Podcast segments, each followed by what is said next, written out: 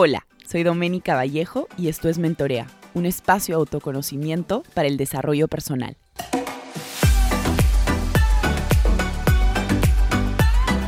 Hola a todos, ¿cómo están? Bienvenidos a un nuevo episodio de Mentorea Podcast. Este es el episodio número 106 y hoy lo he decidido titular Disciplina como factor clave para alcanzar metas. El día de hoy tenemos una invitada súper especial, Carla Oliveri. Ella nos va a hablar acerca de la disciplina y lo importante que es desarrollarla para poder lograr nuestras metas y objetivos. Hola, soy Carla Olivieri, soy mamá de cinco hijos, eh, soy CEO de Activa Group, que es una empresa que hace consultoría de negocios y también capacitación en liderazgo, transformación.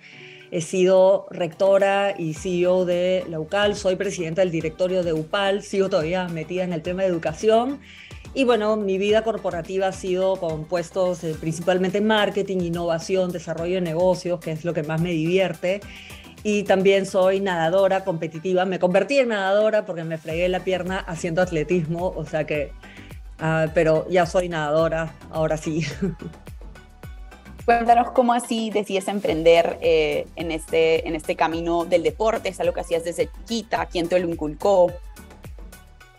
Eh, como dice mi mamá, nací con zapatillas, porque desde que estaba en la barriga me movía mucho más que mis hermanas y creo que desde, muy chiquita eh, me, me, gustó mucho participar en deporte en el colegio, hacía todo, no me sale tan fácil naturalmente el deporte, o siempre me ha costado mucho trabajo, pero lo, el principal motor para mí era tratar de estar en el equipo D, ¿no? En el, en el colegio estaba en el equipo de atletismo, de hockey, después empecé con la equitación y, y el deporte para mí creo que es indispensable. Me di cuenta que a mí no me gusta el ejercicio, eso sí no me saca de la cama ni muerta. Cuando yo tengo prótesis en la cadera y cuando perdí la cadera y el doctor me dijo, cuelgas las zapatillas, ya no podía correr. Este, yo dije, bueno, comenzaré a ir al gimnasio, que es lo que siempre hacía, ¿no? Y empecé a faltar. Y ahí me di cuenta que lo que yo, lo que a mí me gustaba era competir.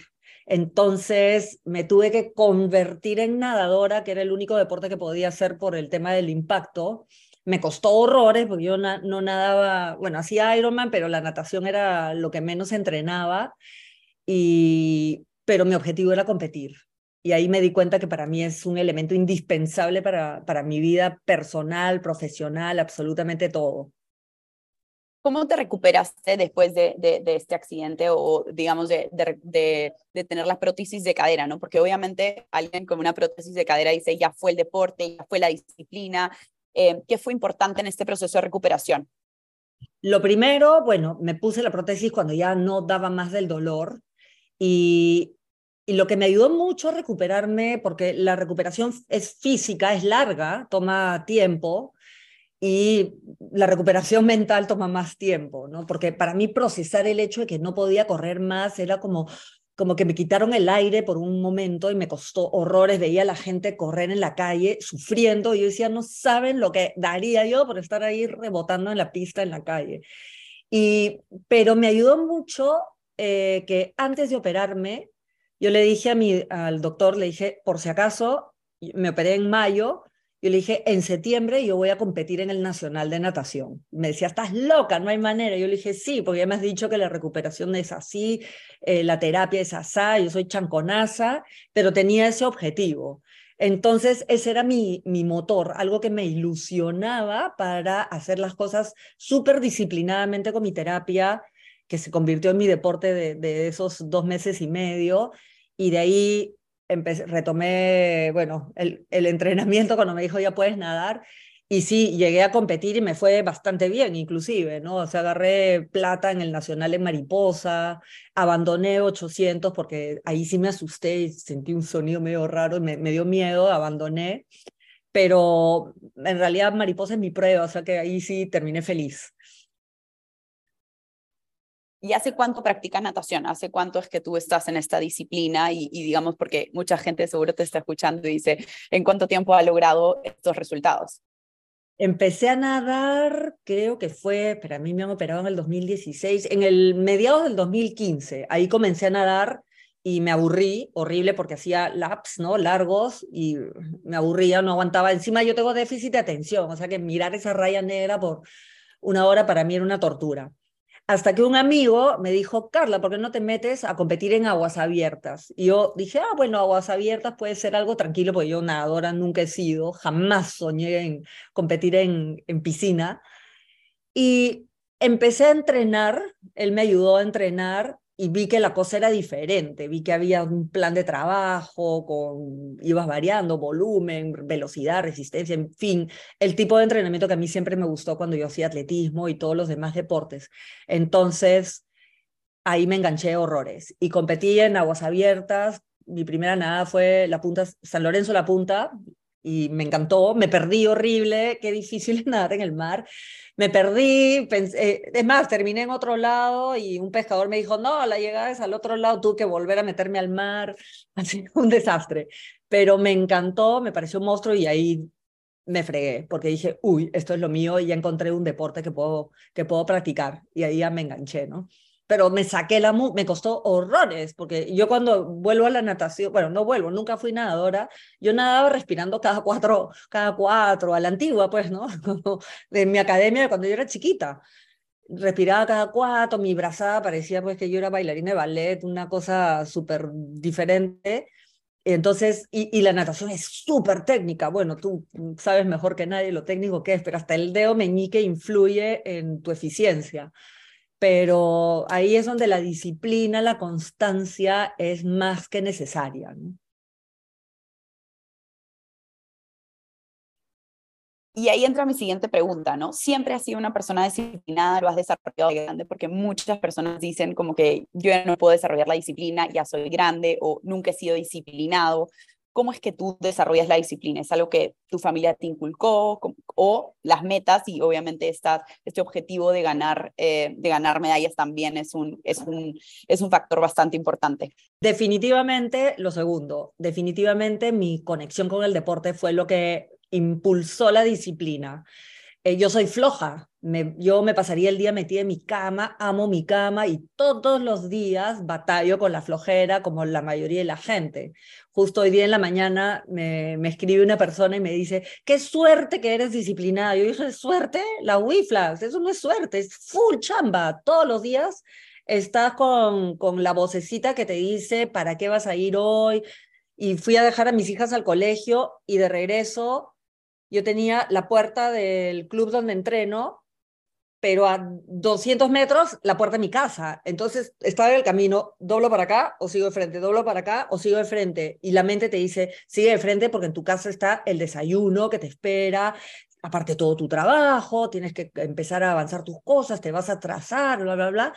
Entonces tienes estas voces que te hablan todo el día, pero tienes que acordarte quién tiene el control del volumen y eres tú y tú decides a cuál de las dos vocecitas te le subes el volumen. Y yo la, la disciplina, pucha, la ejercito todos los días porque cuesta, cuesta horrores. Todos esos deportistas como tú, que eres súper disciplinada también, todos batallan con, con, con lo mismo. Sin embargo, pasan por un proceso que en mi caso lo que me ayuda a practicar la disciplina es uno, tener objetivos, el para qué estoy haciendo esto. Y eso no solo en el deporte, en absolutamente todo. En esos trabajos tediosos que tienes que hacer, ¿no? Que, que no te gusta, pero es parte de tu trabajo, tienes que acordarte para qué tienes que hacerlo. Esos mil abdominales que tienes que hacer y no te gustan, es, ok, ¿para qué los hago? Porque me van a ayudar a ejercer mejor tal otra cosa. Ese curso que no te gusta, que tienes que sobrepasarlo porque es parte de un todo y no verlo como un pedacito, sino verlo como parte de un todo, ayuda. Ilusionarme con mis objetivos, por supuesto que sí. Y lo, lo siguiente es, este, para mí, una ecuación matemática que pasa por mi cabeza. Si no me funciona conectarme con mis objetivos, porque a veces me pasa, mi siguiente paso es, ¿cómo me voy a sentir al final del día cuando me pregunte, uy, no hice deporte.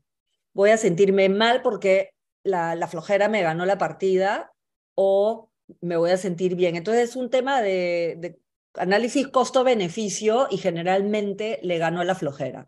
Pero trato de que la flojera no se convierta en mi gerente general, ¿no? Me encanta la metáfora de las voces y cómo vas subiendo y bajando una, una voz. Yo creo que es demasiado cierto, ¿no? Yo toda mi vida también he batallado con, no sé, de chiquita ponte mis amigas que se iban a la fiesta y yo decía, yo podría estar en la fiesta, pero tengo que dormir, pero tengo que comer sano. Entonces, yo también creo que estoy de acuerdo contigo en que hay que, hay que tener un para qué claro. Eh, y estas personas que dicen muchas veces la disciplina la has tenido siempre, no es que la has tenido siempre. Yo creo que como tú dices, la tienes que ejercitar, la tienes que ejercitar a diario, no es como un músculo. Si tú no lo ejercitas a diario, claramente no te va a salir. Pero pues que te metas un ayudín, pero no es lo ideal, ¿no? que es importante también. Y, y Carla, me gustaría saber un poco la disciplina, cómo la llevas a tu trabajo, ¿no? Porque yo creo que el, eh, es como indirectamente tiene una repercusión tanto a nivel deportivo como a nivel profesional, ¿no? Entonces, en tu trabajo, ¿cómo la desarrollas a diario? ¿Cómo desarrollas, eh, dado que eres emprendedora y tú eres tu propia jefa, cómo haces para que todos los días estén los objetivos y los trabajes y esas vocecitas de quédate en tu camita, toma tu, tómate tu cafecito, espérate un ratito, no te ganen? Sí, bueno, es para mí el, el factor tiempo. Yo soy una así, autoritaria y dictadora con mi tiempo. Ahí sí, mi tiempo es mi recurso más preciado y he pasado por diferentes metodologías. Yo antes buscaba tratar de balancear mi vida y qué sé yo. Ahora mi objetivo cuando yo planifico mi tiempo no es que me alcance el tiempo para hacer todo lo que quiero hacer, sino es cómo planifico mi tiempo para tener más tiempo libre. Y este hackeo de, cómo enfoco mi planificación del tiempo me ha mejorado tremendamente mi efectividad, mi, la posibilidad de hacer todo lo que quiero. Y, y yo creo que el deporte, esa fascinación por hacer deporte te hace muy eficiente con el uso de tu tiempo. desde que yo era chiquita, mi objetivo en el colegio era claro, yo hacía atletismo por Perú y el colegio, hacía hockey también por Perú, y así equitación. Entonces, siempre mi objetivo es cómo me organizo con las tareas para tener más tiempo libre para hacer más deporte, ¿no? Y fin de semana era, claro, igual como dice, ningún chico me sacaba, me invitaba a salir porque vivía haciendo deporte. Mi mamá siempre me decía, nadie, nadie te va a salir, invitar por esto. Y efectivamente, ¿no? Nadie aguantaba ese ritmo, pero era mi pasión. Entonces, yo eh, tengo un método que me funciona, que es eh, trabajé mucho en definir mi propósito, mi para qué. Y luego trabajé mis roles. ¿Cuáles son los roles que me definen a mí? Y yo tengo seis roles, que son mi rol de mamá, de pareja, de deportista, mi rol profesional, mi rol de escritora, porque yo escribo para Planeta, y mi rol de ayuda social. Tengo mil otros roles más, pero estos son los seis que si tú me quitas uno el día de hoy, yo me siento que me falta algo. Y cada rol tiene un para qué el para qué en todas estas cosas. Y, este, y planifico todas mis semanas, primero la semana completa, entendiendo que no existe una semana igual que la otra. Y el problema de muchas personas es que tratan todas las semanas por igual y, dicen, ay, que no voy a ver a mis hijos y te estresas, te quieres cortar las venas porque no, no los ves, o ay, no me alcanzó el tiempo para hacer deporte. Y no, si tú planificas la semana y según tu carga vas dosificando le, cuánto le metes a cada uno de tus roles, te alcanza para todo. La semana antepasada, por ejemplo, o la, la pasada, tuve viajes casi todos los días a provincia, solo estuve en Lima un día y por supuesto, hacer deporte solo lo dejé para un, mi meta mínima, eso también, pongo metas mínimas. Mi meta mínima para la semana pasada fue un día de deporte, que fue el domingo que ya sabía que iba a estar en Lima, porque me quedé varada en Arequipa. Eh, mi meta mínima con mis hijos fue también el día que estaba en Lima, recogí a mis hijas del colegio, eh, con mis hijos mayores, hablar por teléfono porque ni siquiera los pude ver, y el viernes en la noche ahí sí, no, perdón, el sábado en la noche, ahí sí salimos a comer con, con los hombres y me pongo metas mínimas. Esta semana, que la tengo más holgada, por supuesto que deporte todos los días, plan con mis diferentes hijos mucho más cargado por ese lado y mis otros roles los voy dosificando. Entonces, eso me ayuda horrores para seguir alimentando todos mis roles, no dejar mi vida personal para si me sobra tiempo, porque eso es fatal, y y sentir que tu vida no solo está en equilibrio, sino que está integrada toda, ¿no? Toda tu vida está en una integración total y reduces la mochila de culpas también un montón. Me encanta y me encanta la distribución que haces con los roles que tienes. Como te aseguras de que tú dices, no, obviamente van a haber semanas donde vas a priorizar el rol de mamá, el rol de esposa, el rol de emprendedor, y, y, creo que esa es la idea, como tú dices, ¿no? Ir jugando con estas cargas. Me gusta mucho esta metáfora para que la mochila pues no te pese y después la culpa no entre, no entre por medio, ¿no? Creo que también es importante. Y a nivel de, hay una palabra que me gusta utilizar que se llama no negociables, a nivel de no negociables, aspectos de tu día a día que no puedes negociar porque generan un efecto dominó, en este caso, hablemos de disciplina como tal, ¿cuáles serían esos no negociables? Vamos a poner, me encanta, me encanta el ejemplo de los roles para cada uno de tus roles, Carla. ¿Cuál sería como un no negociable para el rol de mamá, para el rol? Y así que sí o sí tiene que estar presente, ya sea en tu día o en tu semana. Mi primer no negociable que es general es Mm, todos los días para mí es indispensable y eso sí, no tiene perdón si no lo hago y siempre lo hago, es no solamente planifico mi semana, que solo hago un día, pero yo en base a eso planifico mis metas mínimas del día. Dos o tres metas mínimas, que son las no negociables que tengo que cumplir sí o sí. Después, generalmente agendo eh, dónde voy a hacer mi deporte, estas cosas, entonces también son no negociables. Respetar mi agenda es, no es casi no negociable, porque a veces hay urgencias. Pero ¿por qué digo respetar mi agenda? Porque en mi agenda yo también planifico cuándo voy a ver a mis hijos el mínimo, ¿no? Este, no sé, hoy día como con mis cinco hijos, que es súper difícil, hoy día recojo a mis hijos y lo agendo como si fuese un directorio y lo respeto como si fuese un directorio. Yo jamás le diría a un directorio, ay, no puedo porque se me presentó otra cosa. No, uno hace tiempo para sus directorios, para tus reuniones de trabajo, lo mismo eh, es una decisión, es un compromiso. Eso para mí es, eh, los, son los casi no negociables porque siempre hay margen para emergencias. ¿no? Eh, lo otro que es no negociable para mí es eh, dedicarme un tiempo a, o sea, tener un espacio conmigo. Yo todos los días tengo una mini cita, un mini date personal conmigo, que puede ser eh, dos minutos o cinco minutos tomándome un café en la tarde, que no es solamente el tiempo que me dedico para hacer deporte, para ser mamá o lo que sea, porque esos son mis roles, sino estar conmigo para conversar conmigo, escucharme y mientras que te estás tomando el café, aparecen todos estos tiempos, estas cosas, como que te miras y tenemos que observarnos. Mi otro no negociable es que alimenta todos mis roles, es que aprendí hace unos años que yo y la mayoría de las personas nos conectamos a través de nuestros puntos negativos, nuestras debilidades. Y el miedo comienza a rondar tu cabeza. Por eso que el deporte para mí es musculatura mental a mil, ¿no? El no puedo y batallas con eso pero en mis otros roles, eh, como que me rendía un poco más fácilmente, ¿no? Una nueva posición en el trabajo, un nuevo reto, qué sé yo. Eh, y sí dedico eh, tiempo todos los días para mirarme nuevamente y registrar cosas que he aprendido de mí ese día, ya sea a través de mi entrenamiento, que generalmente es donde más es mi mentor, mi mentorea, como tu podcast, el deporte, pero también el día a día, porque a veces pasan cosas desapercibidas y no lo registramos. Cosas como, qué bien resolví esta negociación con un cliente, qué bien escuché a, Hernando, mi pareja, que siempre se queja que lo interrumpo todo el tiempo y es verdad. Este, hoy día sí me controlé mejor y lo escribo. Yo tengo un cuaderno donde escribo esas cosas para poder verlo y, y me obligo a mirarme todos los días. ¿Qué dirías que, que has ganado a través de la disciplina? Digamos, no sé, a mí me gusta, así como tengo el no negociable, tengo otra herramienta que se llama el botiquín de evidencia, con todas las cosas que he logrado a través de mi persistencia, a través de mi constancia, a través de mi disciplina. ¿Cuáles serían como tus top tres que has eh, tú logrado? No necesariamente tiene que ser cuantitativamente, también puede ser algo como que me sentí especial. Eh, tus top tres de la disciplina. Gracias a la disciplina he podido como alcanzar estos top tres en cualquiera de tus roles.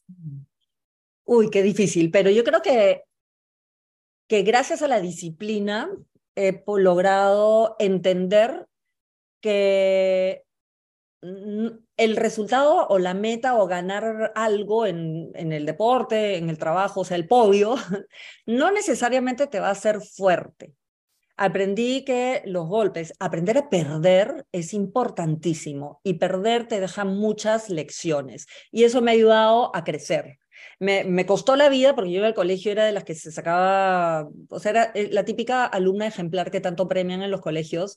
Y, y la buena atleta, y la buena hija, y la buena todo. Entonces nunca me arriesgaba salvo en el deporte, pero nunca me arriesgaba porque yo siempre buscaba que sacarme, o sea, la, la, la aprobación en todo. Y cuando empecé a arriesgarme fue que ahí aprendí a descubrir mi potencial, lo destrabas. Y, y también yo creo que eh, lo que he aprendido es que no somos un producto terminado. Yo he cumplido 55 años la semana pasada y yo creo que el tener mi propósito que lo definí con mucho trabajo a los 46 años, a mí me ha metido, pero sí, ¡fua! todo el, todo el botiquín de vitaminas, aminoácidos que no tenía los 46 años antes. O sea, recién ahora me he metido full gasolina, full un motor, motor de Fórmula 1, gracias a haber trabajado mi, mi propósito, apuntar a ser feliz, soltar el éxito, soltarle a la perfección, permitirme ser yo para mí eso, la disciplina me ha ayudado muchísimo a entender ese proceso, que la vida es un proceso, no es solamente lograr cosas y todo te deja aprendizajes definitivamente. Yo creo que también comparto contigo mucho la, o sea, que la disciplina como que trae, trae no solo el tema de, de las evidencias y, y, la mejora continua, sino que creo que la disciplina en el deporte, por lo menos a mí, me ha a no solamente ser, valga la redundancia, disciplina a nivel deportivo, sino también profesional. Y esa disciplina también se la traduzco a mis mentis y a mis clientes, ¿no? A nivel como de desafíos, ¿Cuál ha sido alguna experiencia que, que, tengas, no sé, reciente o de hace algún tiempo con respecto a la disciplina, donde un tiempo de tu vida que batallaste muchísimo con la disciplina, hacia qué metas, estaba, qué metas estabas buscando, cómo hiciste para redireccionar ese camino hacia de nuevo eh, ser disciplinada, si lo has tenido, claro. Sí, lo he tenido y lo sigo teniendo. Yo creo que una lucha terrible para mí fue eh, estudiar mi doctorado. Tenía que, yo, bueno, he sido rectora de una universidad y, la ley exigía que tuvieras un doctorado. Yo había iniciado y abandonado tres veces el intento de sacar un doctorado, porque la verdad es que es bien pesado, tienes que leer unos papers académicos que son súper aburridos, densos, y me costaba la vida. Y yo tengo déficit de atención con hiperactividad, entonces concentrarme es imposible. Hasta que, bueno, yo creo que la ley me ayudó mucho porque era una exigencia y ya no me quedaba otra, o estudiar el doctorado o me quedaba fuera de la cancha, del partido. Y ahí sí tuve que activar mi, el factor disciplina tremendamente y me costaba la vida y ya estaba por tirar la toalla, dije, mejor emprendo, iba a abandonar mi, mi carrera profesional por eso, hasta que me di cuenta que lo que necesitaba justamente era activar más disciplina, pero de otra manera. Y tenía, y ahí jugué con el tema de los objetivos. El objetivo a largo plazo, porque el doctorado toma tiempo, era obtener el grado de doctor. Pero tenía que ir pasando los cursos, que son los objetivos a, a, mediano plazo, pero a mí me costaba horrores. Entonces ahí aprendí la magia de las mini metas. De que si tengo que leer este paper de 30 hojas aburridísimo, bueno, voy a, hoy día como meta es eh, leer cuatro párrafos, tres párrafos, dos párrafos. ¿Y sabes cuándo se me ocurrió esa técnica tan simple? Nadando, que estaba nadando y ahí que te parten, pues, no sé, los eh, 12.50, los 10 cienes o los no sé qué. Yo dije, claro, estoy nadando todos los días, nado 3.500, 3.000 metros, pero no es que me nado los 3.000 metros así sino que tienes un plan de trabajo. Y dije, eso es lo que necesito, un plan de trabajo que me obligue a meterme en este ritmo disciplinado de avanzar, aunque sea un párrafo a la vez. Y así poco a poco avanzas un parrafito, una mini meta, sientes que puedes y te animas a la siguiente y te animas a la siguiente. Y para alimentar la, la disciplina de continuar, felicitarte, ¿no? Celebrar, darte mini premios, tipo gaming, ¿no? Como los videojuegos, igualito. ¿Cómo paso al siguiente nivel? Y me iba premiando con cualquier cosa, sonceras, ¿no? bien, bien sonso mi sistema, pero me funcionó mucho.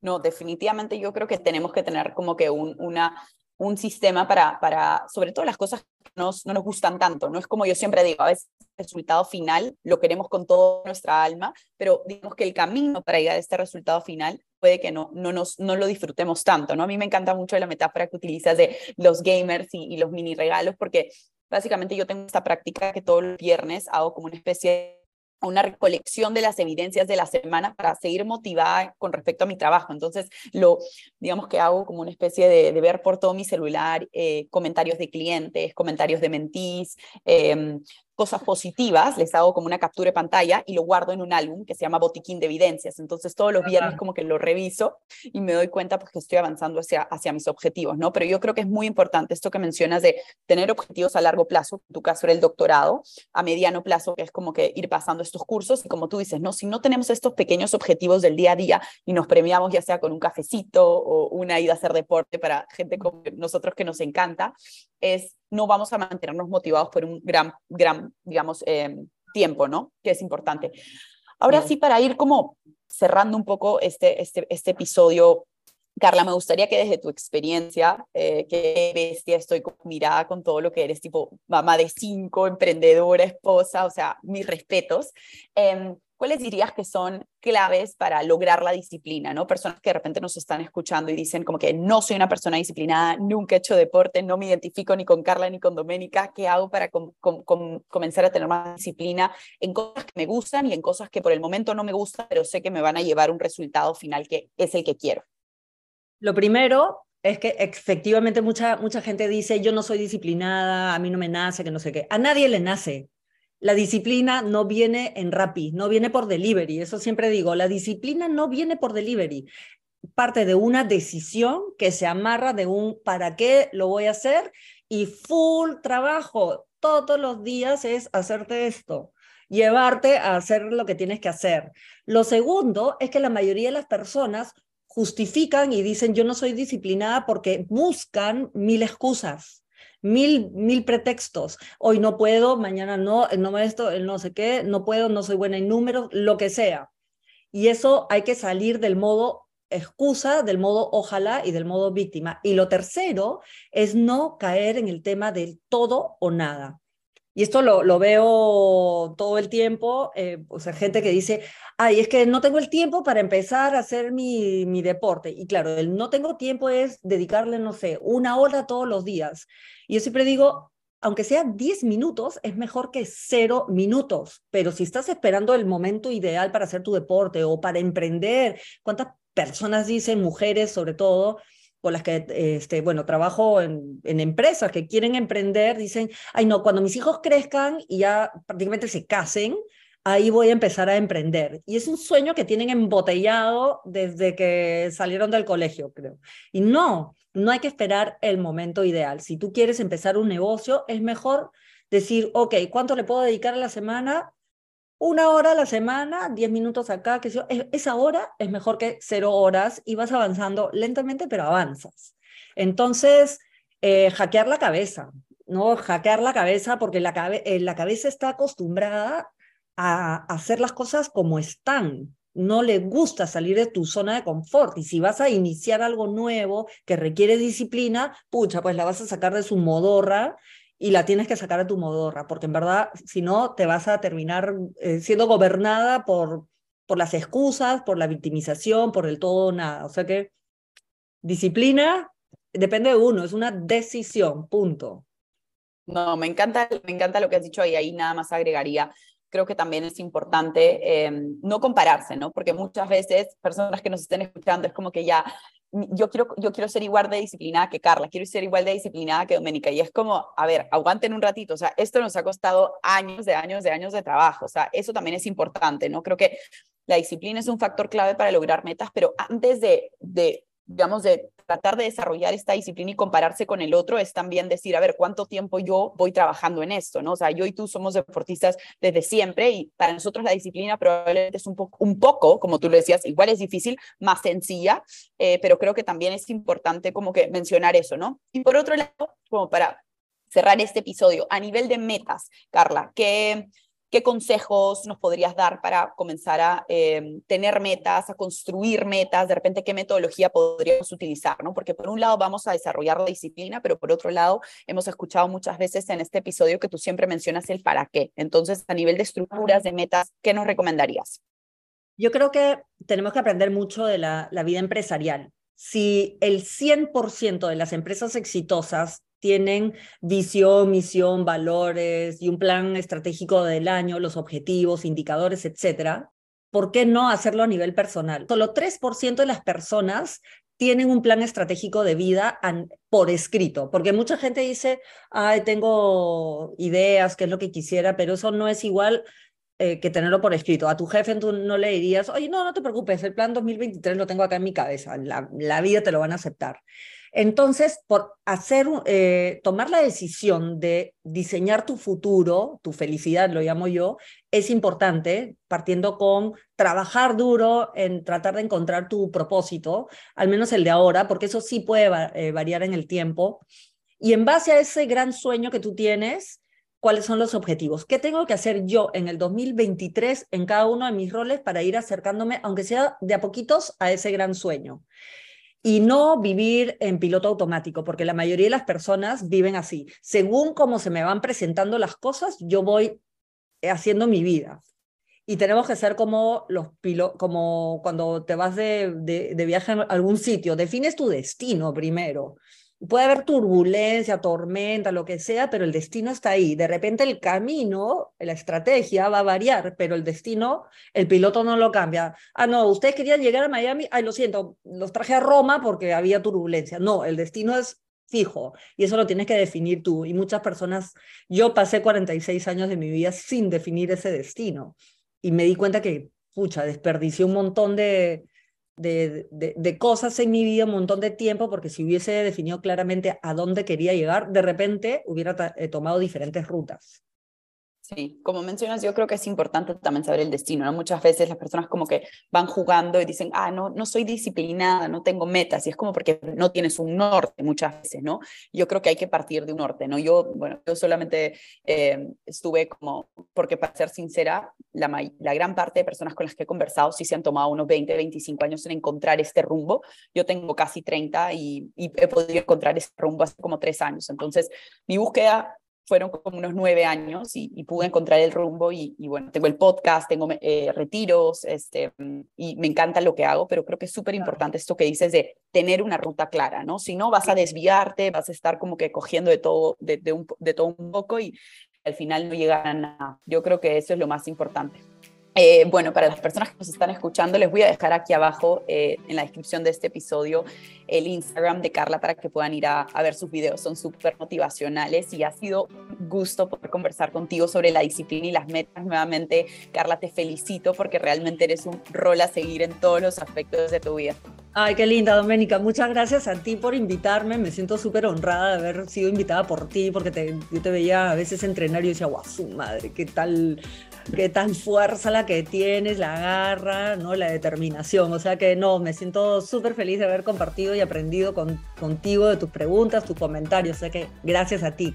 Listo. Bueno, aquí les voy a dejar en, la descripción el Instagram de Carla para que la puedan ir a chequear, hacerle preguntas si tienen si las tienen eh, y ya nos vemos muy muy pronto. Muchas gracias.